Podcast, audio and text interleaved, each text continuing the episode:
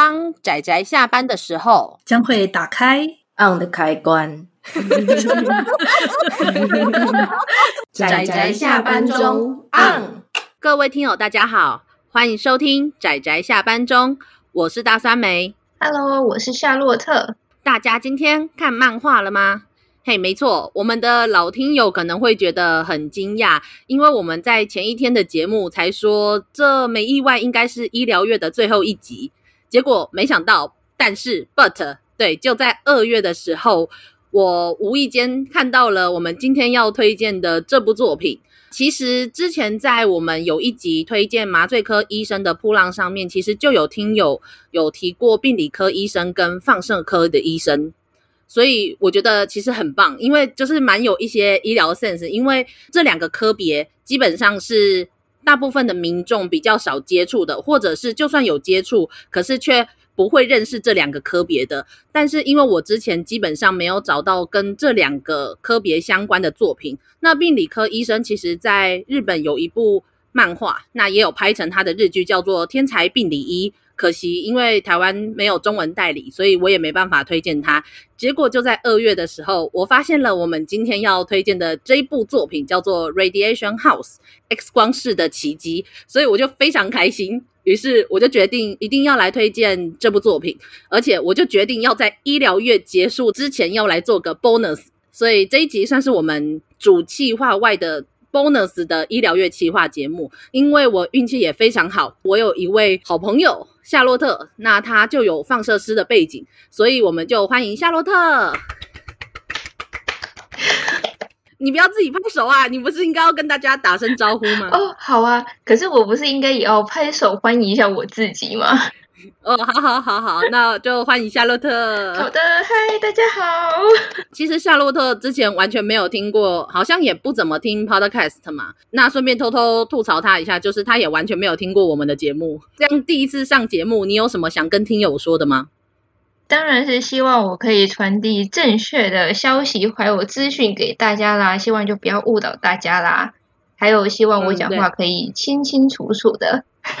不会啦，夏洛特其实也蛮会讲话的。讲我很常跟他聊天。那我们在节目开始推荐这部作品之前，先稍微简单的讲一下放射师，就是因为这个叫做 Radiation House，其实基本上是在讲放射师跟放射科医师之间的放射科的工作跟故事。所以我们来简单讲一下放射师的全名叫做医师放射师，那简称我们平常都叫做放射师。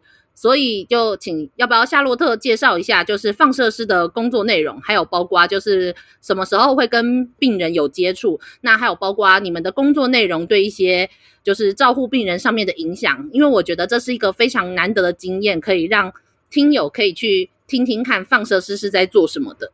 基本上放射师的工作内容的话，就是照相。任何就是几乎是任何跟医学影像有相关的东西，都是由我们下去负责。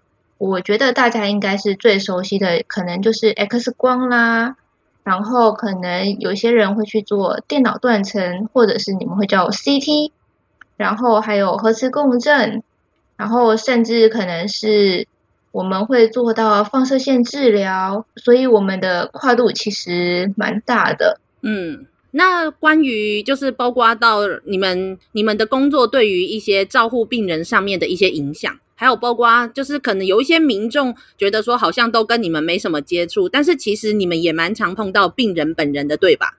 呃，对的，因为我们要照相的话，我们一定要见到病人本人，不然我们没办法就是直接对着空气照相。就像可能很多人就会到可能诊断科啦，或者是影像科啦。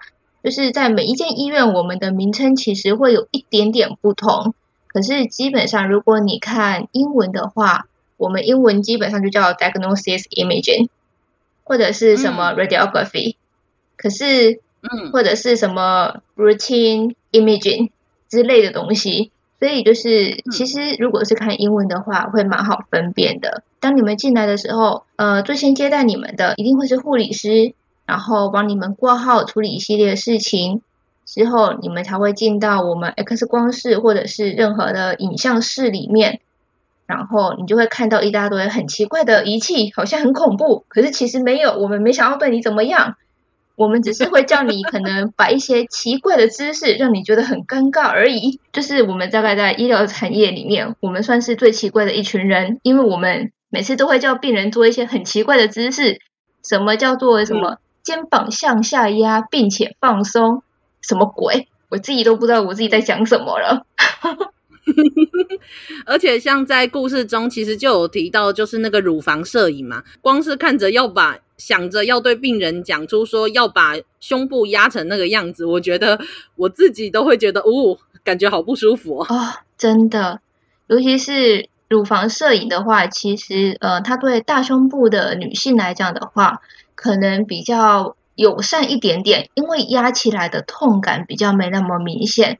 那对于可能胸部比较小小的女生，就像我，哇，那个胸部要硬挤出来压在那个板子之下，那是真的是我觉得我人生当中胸部最大的一次。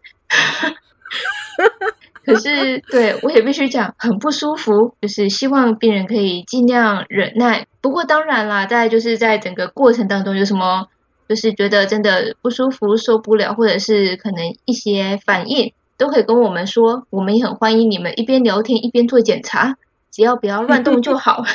就可以感受出来，就是夏洛特其实蛮感同身受的。病人为了要做检查这件事情，必须要忍受一些很不舒服的，无论是动作，或者是姿势，或者是一些状况，可是又不得不。所以我觉得其实是一件也蛮辛苦的事情，因为我觉得看完这部作品之后，你会发现说，要拍出一张影像。非常清晰，然后可以做出正确诊断的影医学影像这件事，其实并没有那么容易。而且就是因为要够清楚，医生才能够做出正确的诊断。放射师的工作其实是蛮重要的一个，就是如果做出了不正确的诊断的话，医生的判断一旦错误，甚至会影响到医疗决策，还有他们的治疗方针。这也就是为什么作品中其实有医生就有提到说，其实像放射科的医师或者是放射科他们做出来的诊断是几乎是 doctors doctor 哦，好难哦，就是领导医师的医师。这样我觉得其实是一个蛮重要的工作。这样子，呃，那我简单介绍一下这部作品的作者还有背景。那么这一部作品是其实是有原作的，叫做横木智郁。那由生态是这个漫画家所画的，二零一五年的时候在集英社上面连载，目前已经在日本已经出了单行本到第十集。二零一八年的时候东立有代理，但是目前只出了三集。拜托东立，请出完后面，拜托求求你。对，拜托了。而且其实这部作品感觉在日本也应该是小有名气，因为他在二零一九年的时候有拍电视剧哦，就是有拍日剧，真假？对啊，包括我刚刚说的那个天才病理医也是，所以我觉得应该是有一点名气。嗯、不过很可惜的是，就是好像在台湾这一部分就是医疗的作品，呃，比较。冷门一点，这也是为什么我们这个月要做医疗月的企划，推荐更多人去看看一些医疗中比较冷门的作品。不然的话，你看大家都在看什么医龙啊，然后都在看一些呃外科医生，然后非常帅气，然后那个你知道就是走进手术室，然后风还会在他那个裙摆底下吹啊吹啊吹。我们在想说，哦，好脏哦，这样子风吹啊吹啊吹，没有啦，开玩笑。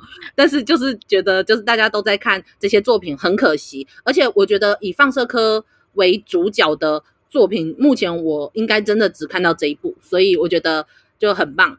那么这部故事其实就是在讲透过呃 X 光摄影拍摄出的病理照片的放射师，还有包括影像诊断的放射科医师，就整个放射科的故事。所以这个时候我们就不得不来问一下，呃，请问一下夏洛特，嗯，请问一下放射师跟放射科医师，就是中间他们的差别还有他们的关系？基本上我可以这么说，放射科医师他顾名思义，他就是医生的一种，就是。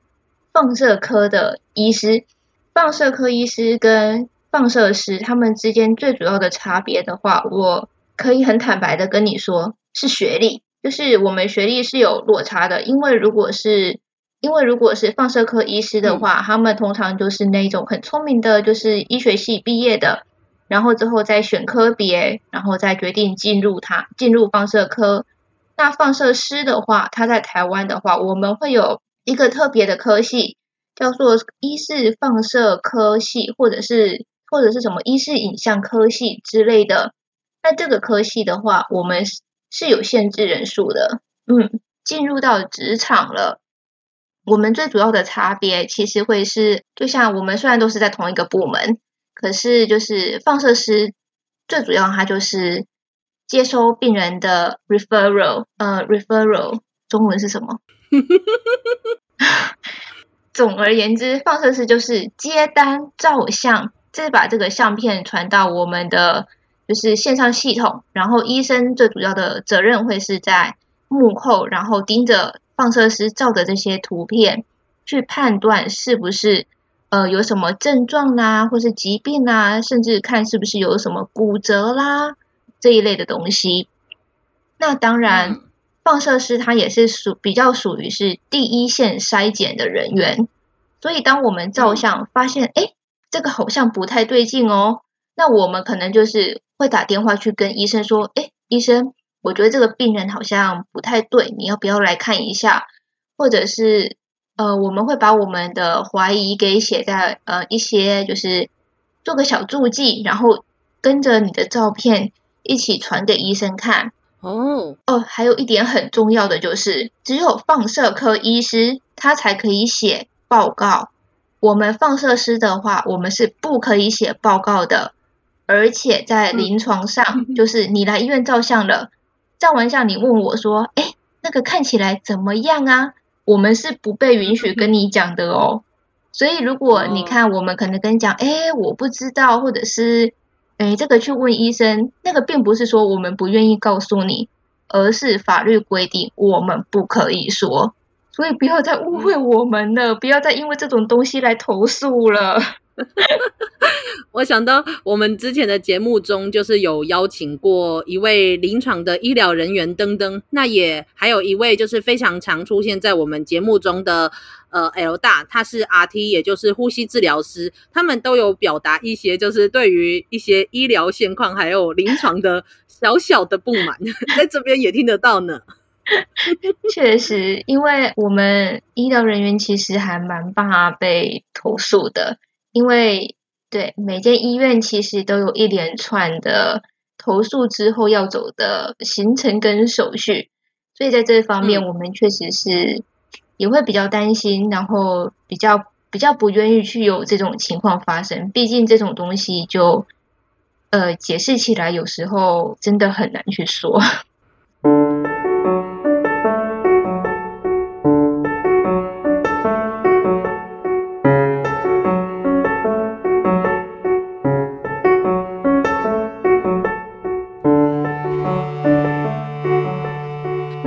夏洛特会去提到这个放射师跟放射科医师中间的差异，还有包括到为什么只有放射科医师可以解释或者是做出诊断这件事情。我觉得这就跟这部作品中的一些剧情蛮有关系的，因为男主角叫做五十岚维之，刚开始看起来我觉得有点怎么讲，就是好像有点社交障碍啦，那就他就是很害怕跟人家相处之类的，确实是有。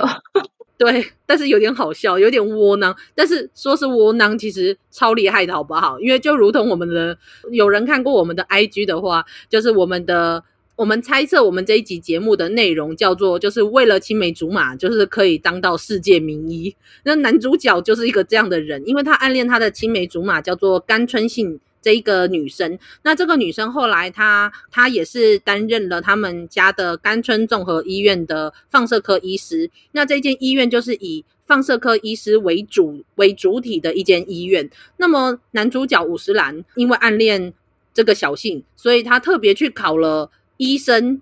然后还研究放射科，要当放射科的医师，但是他甘愿，也要说甘愿吗？就是他愿意为了女主角只当一个放射师，只因为女主角小时候跟他讲说，他要当一个放射科医师，所以五十岚就要当放射师来协助他。这这怎么会有这样男人？我实在不太相信啊。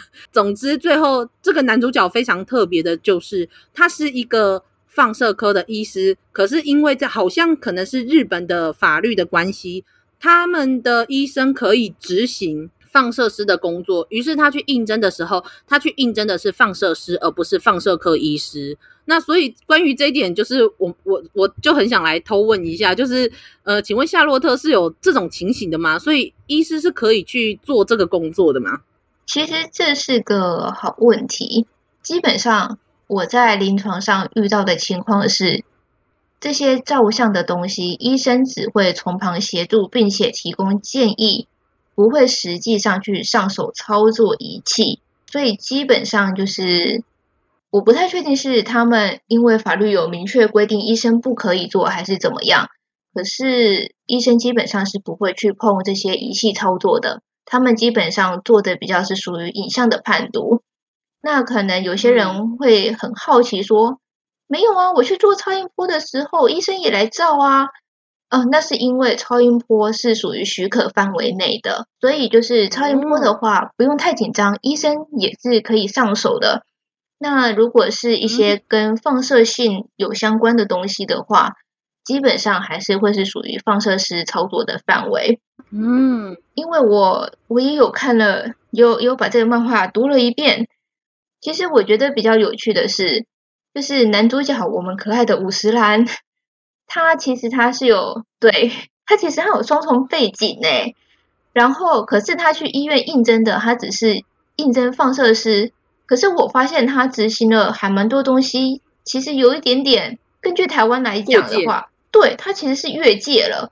我其实有点疑惑，为什么就是这是可以在日本是可以被允许的嘛？因为在台湾，其实你这个没有被。批到死，这是不太可能的事情。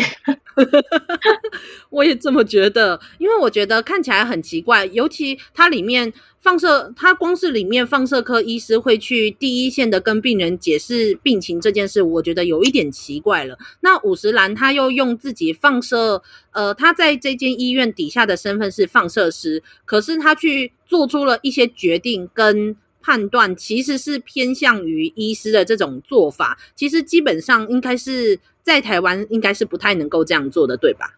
不行啊，因为放射师就是不可以跟病人透露病情啊，所以我其实会觉得很疑，嗯、而且其实放射师不可以要求病人说你再多做什么多做什么，因为其实放射师最主要沟通的对于病情最主要沟通的对象其实会是医生。所以我们有任何的疑惑，或是有任何的建议的话，嗯，我们其实应该是跟医生去说，然后让医生透过他的职责，然后去跟对方的医师沟通，再决定是不是要做这一方面的检查，或者是再多做一些什么样子的筛检。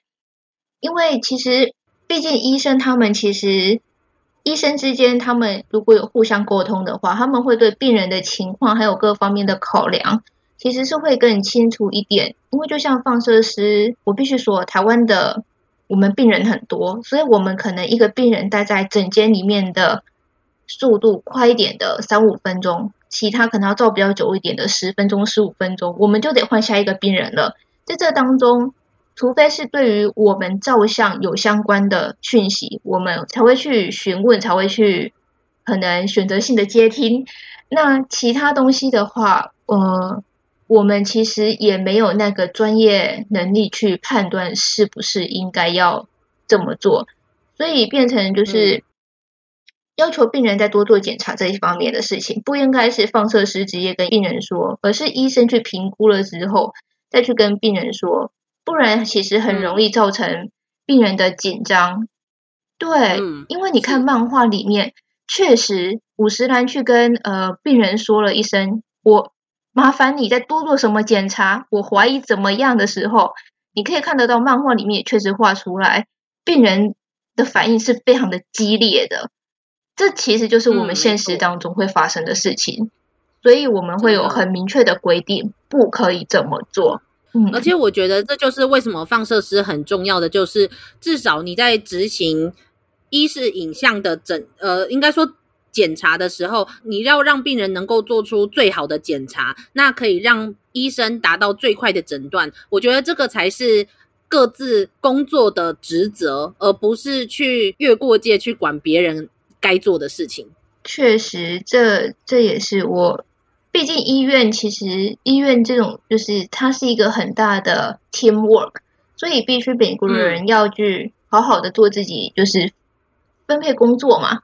Teamwork 最主要的目的就是去把工作做合理的分配嘛。嗯、那越过界这种东西的话，嗯、可能很容易造成自己跟别人就是在心理上面的压力跟负担。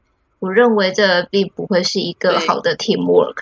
没错，而且我觉得重点是那一个没有办法合作的 Team，最后导致的其实还是病人的损失。是的，其实我们很强调，就是 teamwork 这件事情的话，最主要的目的也是为了给病人一个最好的 outcome。outcome 是什么？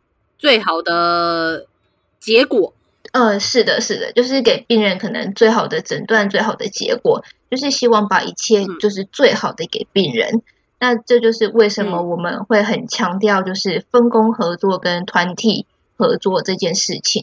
嗯嗯嗯。嗯尤其因为呃，大家知道的是，其实民众去医院的时候，其实几乎整个重点都会放在医生身上。但是其实除了医生，在整个医疗体系里面，其实有非常多的人都在从事跟医疗相关的工作。那这一整个像是 network，就是一个网络型的一个全体的。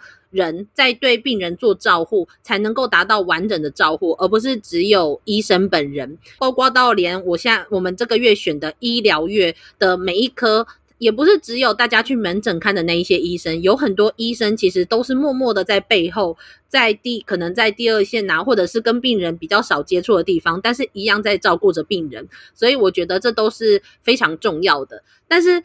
呃，关于五十岚的这个争议，就是我记得夏洛特，你有跟我讲过说，哦，我我要在这边稍微偷偷的、偷偷的 extra 一下，就是呃，因为为什么夏洛特偶尔会蹦出一些英文，不知道怎么讲中文呢？因为他有在澳洲 念过书，所以他刚他之前有跟我提到一个他在澳洲的认识的一位放射师，他是在医院里面有双重执照的，对吗？嗯，是的，所以呃，那是我在澳洲认识的。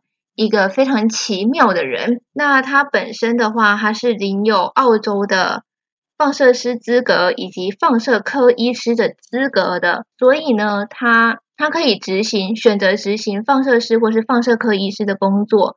那就是某一天呢，有一位就是比较紧急的病人进来了，需要做 NGO，可是那时候已经是下班时间了，所以当天负责 NGO 的医生已经下班回家了。那可是病人紧急状况啊，那要怎么办呢？那位所以这位神奇的人士，他就说：“不要急，不要怕，我来。”然后他就 上去了。那时候，因为当时候我是不太知道说，原来他是有两张执照的，我一直以为他只是个放射师，所以我那时候内心非常的惊讶，你怎么可以这样？可是后来，当他就是做完了整个 angio 手术之后。他出来就说：“哦，那麻烦你就是在那个手术的医生栏里面，麻烦你填写今天负责值班的医生。那我会去跟值班的医生就是沟通，然后告诉他就是所有的情况。那我也会去跟上级去解释清楚，就是今天的状况。所以他就是他做了，为了病人，他做了这件事情，然后他也去负责去把这所有的事情都给沟通完毕。可是。”大家要知道的是，这个前提之下是他在这一间医院同时注册了两个身份，他才有资格去这么的做。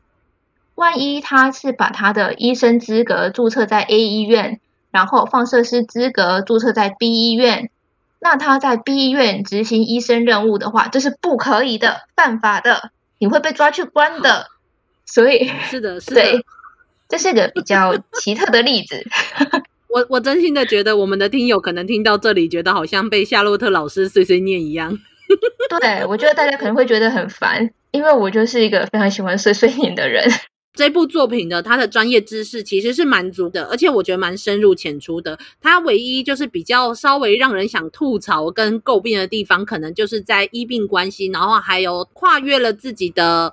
工作范围的这件事情，但是他的专业好像看起来其实好像还不错，是吧？哦，是的，因为就像我看，我看他在解释任何的，就是影像，尤其是我记得很清楚的是，他解，呃，他解释了 MRI 的影像，就是我们中文的核磁共振或是磁振造影。如果你对这两中文比较熟悉的话，他解释的是非常清楚，而且他是用非常简洁的说法下去告诉你，这可能就是影像当中我们想要看的是什么，那它会发生什么事情。还有一点就是，呃，他的妈妈，他的妈妈就是乳房摄影，他的乳房摄影他解释的非常的详细，那他几乎就是等于就是一个卫教漫画了，就是卫生教育漫画了。对，所以这一方面是非常值得去仔细的探讨跟研究的，真的，真的，嗯，我是认为这一部分是真的非常好。嗯，对，我觉得听起来这一部分他其实讲的蛮好的，而且我觉得他还有一些东西是讲到放射科他在临床上很容易碰到的很多为难，尤其像他第一个案件，不是怎么就这么巧，就是病人又对。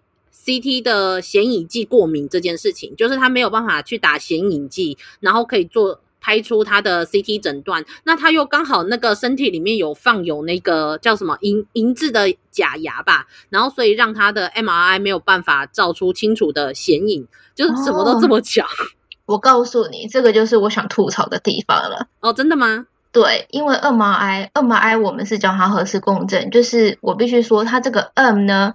M 是 magnet，magnet 就是呃磁铁的意思，所以你就想，金属的东西放到磁铁里面危不危险？危险啊！尤其是那么大的一个磁铁，你要吓死谁呀？真的，所以所以一般来讲，我们可能就是有体内有金属类的东西的话，我们比较不建议病人去做 MRI。就像你在做 MRI 的时候，大家都会跟你讲。什么手机、钱包、钥匙，尤其是你的信用卡，全都得拿出来。为什么？嗯，因为你拿到磁场，就是一个很大的磁铁的环境之下，它会消磁啊，消磁就没有没有信用卡可以用啦。所以这才是一个，嗯、所以这是一个我觉得比较不好的点。它它可能它前面前面。可能他有做了很多的询问，对于病人这个假牙的询问，然后对于材质的询问，并且去找寻一些资料，看这个银质的假牙是否可以进入 MRI，就是这种大磁场的环境里面。可能他这一方面他已经这些前置作业他都有做，然后他才决定把病人给送进去。可是漫画比较不好的一点就是，他为了节省时间，他把这些东西都给。可能取消掉了，嗯，可是这一部分就是恰好就是，呃，我觉得是对于病人来讲比较重要的一部分，因为这一部分是最关系到病人的安危的。嗯，没错，嗯，包括到我们医疗月其实有提过一部叫做《护士小葵》的漫画中，其实就有医生没有认真的去对病人做。确定说他身上有什么东西，那结果就有心脏疾病的病人，他的身体里面有放一个叫做 pacemaker，就是所谓的心电节律器。那时候随便问一问之后，就勾说他没有心电节律器，于是就让这个病人进去做 MRI 之后，哇，超危险，没错，那个 pacemaker 后来就没有功能。不过幸好那个时候病人的心脏还。就是在 pacemaker 没有用的时候啊，心脏还有在继续跳动，所以最后主角他们还是来得及去拯救这个病人。不过这真的是一个非常危险，好危险啊！真的很有可能会死人，直接死。对啊，这个最严重的后果是真的，他死在里面，然后你不知道，哎，哇，这个好恐怖！听完我都觉得好毛啊。啊，对，那是漫画里面的故事啦。那就是我们那时候其实也有，就是觉得这个医生真的很夸张。但是如果大家有听到这里的话，就希望大家知道，身体里面有金属物品的时候，无论是你有放心电节律器，或是你身上有假牙，或者是你身上呃有一些人可能呃会有什么耳环、鼻环之类的，全部都要在去做 MRI 的时候一定要注意。对，我是蛮不想吐槽的，但是其实基本上医疗人员应该会注意。但是如果医疗人员没有注意到，你要跟他主动的告知说，哎，我身上有金属物品，这个可以进去吗？除非是他们确认说，哎，今天这个 MRI 其实你这种金属没有问题，就像刚刚夏洛特说的那个，他可能那个银牙是没有问题的，是 OK 的。嗯，对，因为基本上来说的话，嗯，台湾的医疗其实真的非常的好。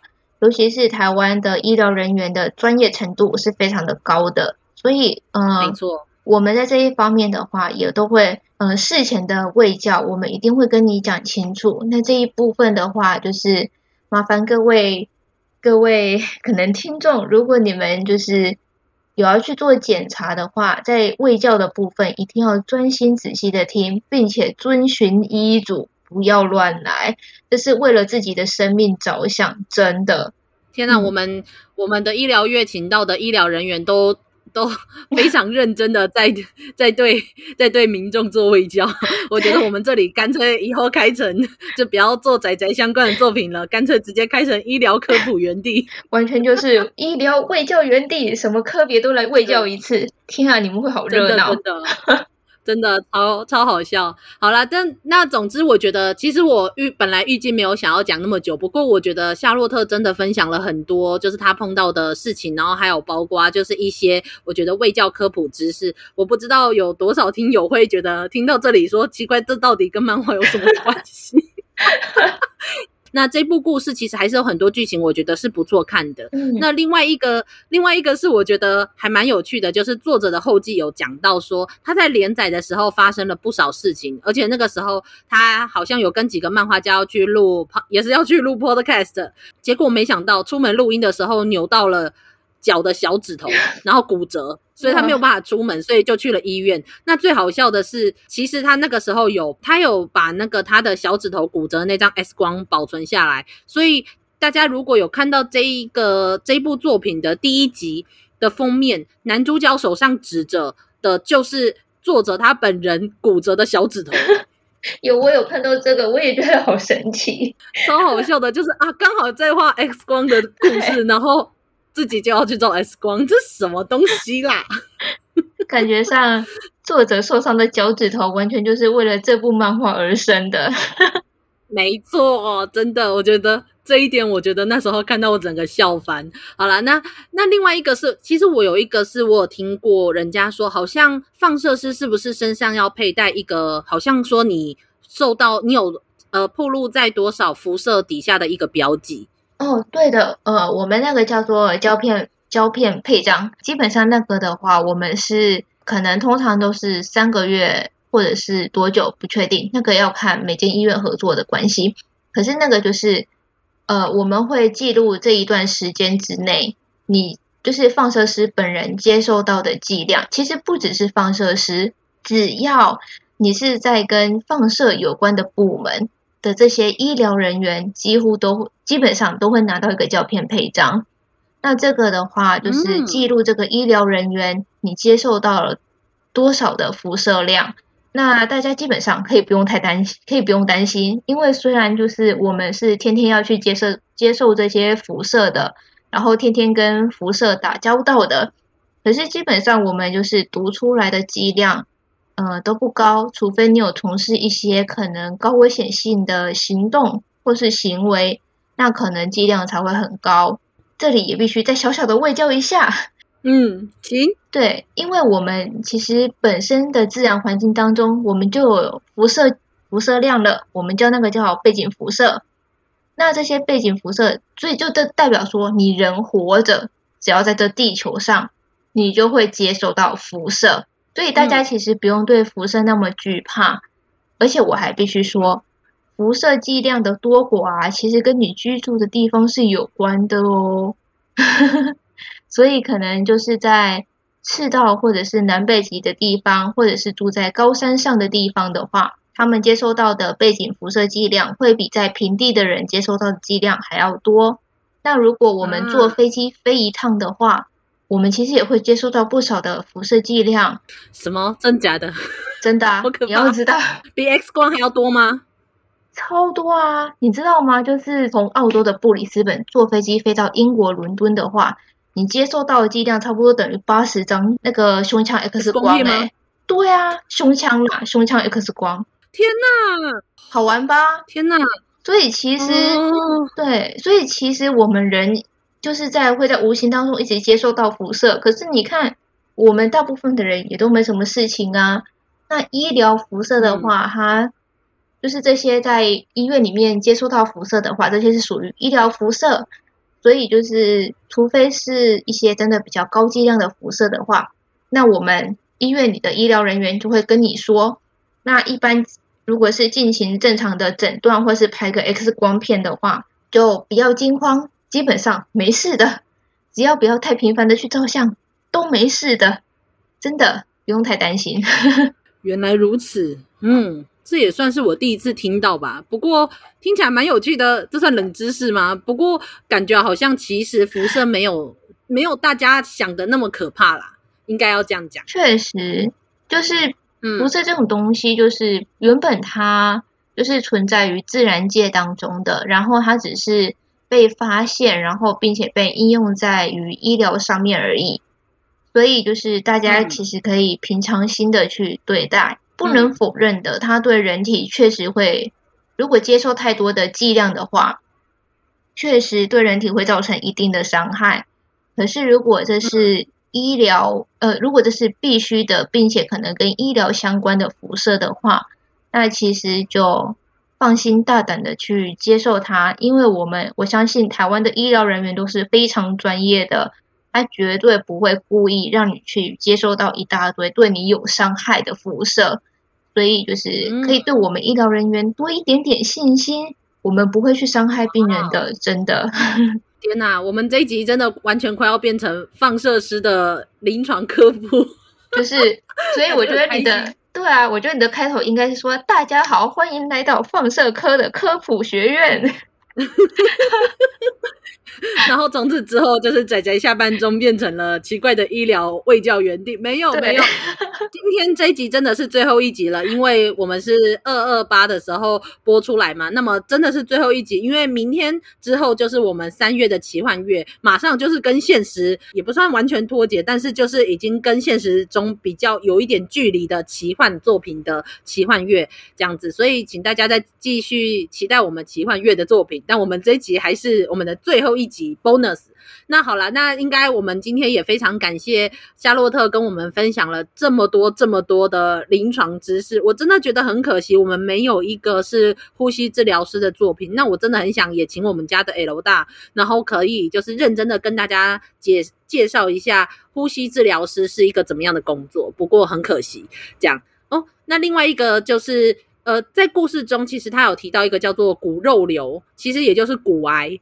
的这一个不好意思，不是那个，不是目前的 podcast 的龙头的那个骨癌。那我说的是骨肉瘤，是一个骨头的癌症。那这个疾病除了在这部作品里面有出现以外，他在另外一部少女漫画叫做《春巡》里面也有出现。我是希望未来如果有机会的话，我们可以来讲一个生病照护月，那么就会提到一些跟生病啊或者是长期照护相关的作品，就是我觉得也非常值得大家去看一看，增加一些就是科普一下跟这些相关的知识。那如果有机会的话，我们也可以请到夏洛特再来我们的节目，再来跟大家科普知识，然后让大家听得昏昏欲睡。所以真的，你看我们都讲多久了？好了，那我们非常感谢听到这里的听友。那如果大家有兴趣的话，我这一个节目也稍微会写一下一些心得或者是想法。那在我的方格子的方格子的文章上面，所以大家有兴趣的也可以去看一下。那么好啦，我们今天的节目就到这里算告一段落喽。夏洛特有什么想跟我们的听友说的吗？想跟听友说的吗？就是希望我不要在医院看到你。哈哈哈哈哈！Podcast 就是看不到人呐、啊。好的，那就是希望大家就可以一切顺利啦，嗯、然后就是多多听 Podcast 啦。嗯，而且就是希望大家都要好好的保重身体。那在尤其疫情的这一段时间，希望疫情的状况未来会越来越好。那么我们就希望大家也都要身体身体健康这样子，然后希望这是一个新的一年。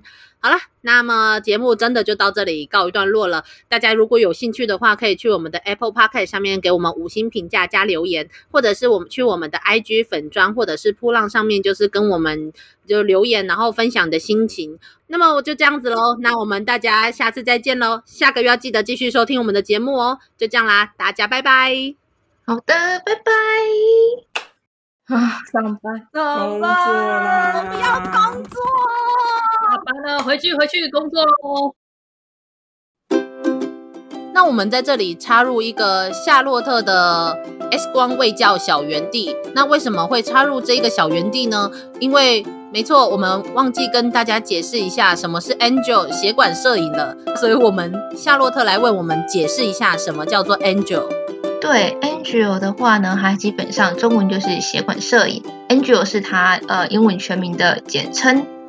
那它基本上的话呢，就像我们在照 X 光的话，X 光如果你有看过的话，它就是黑灰白，就是这么简单的颜色。